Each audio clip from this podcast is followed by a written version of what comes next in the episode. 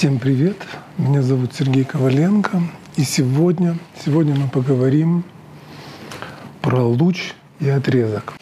Это очень такой интересный момент в отношениях между акционерами, топ-менеджментом и, и middle менеджментом. Разные менеджеры приходят в компанию э, с немножко с разными целями. Одни не ассоциируют себя с компанией в будущем и в прошлом, а ассоциируют себя только с небольшим промежутком, в котором они находятся.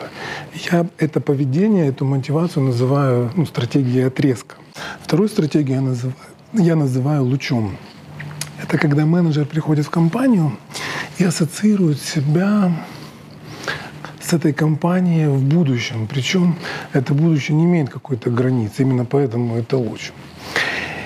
И в зависимости от того, какой внутренней стратегии по отношению к компании придерживается менеджер, его решения, его действия и его стратегия поведения будут отличаться. Почему? Потому что достижение каких-то результатов в коротком промежутке времени и достижение результатов на длинных промежутках времени — это немножко разные подходы, как по типу задач, так и по скорости.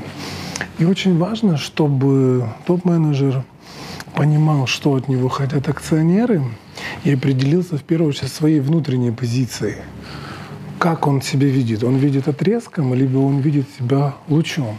И в зависимости от своего определения он должен понять, как его сотрудники мыслят э, в этих двух категориях. Они относятся к компании отрезком, либо они относятся к компании лучом. Почему это важно? Потому что это понимание убирает достаточно много дискуссий и споров по, при выборе том, тех или иных действий, при принятии тех или иных решений. Ну, почему? Потому что, ну, если взять тот же пример, вот эта настольная игра, где надо строить из деревянных кубиков башенки. Да? То есть если наша задача как можно быстрее построить башенку 30 сантиметров, то мы достаточно быстро выложим эту башню. Но если наша задача построить бесконечно большую башню, то мы будем строить чуть дольше, потому что нам придется тратить время на построение фундамента и более прочного основания.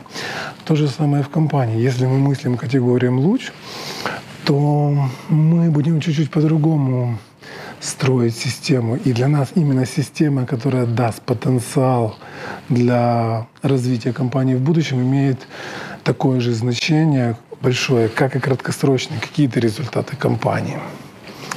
Поэтому еще раз призываю задать себе вопрос к текущему месту работы. Как мы относимся? Мы ассоциируем себя с компанией навсегда, в кавычках, либо мы мыслим категориями небольшого отрезка. Очень интересный вопрос. Давайте обсуждать.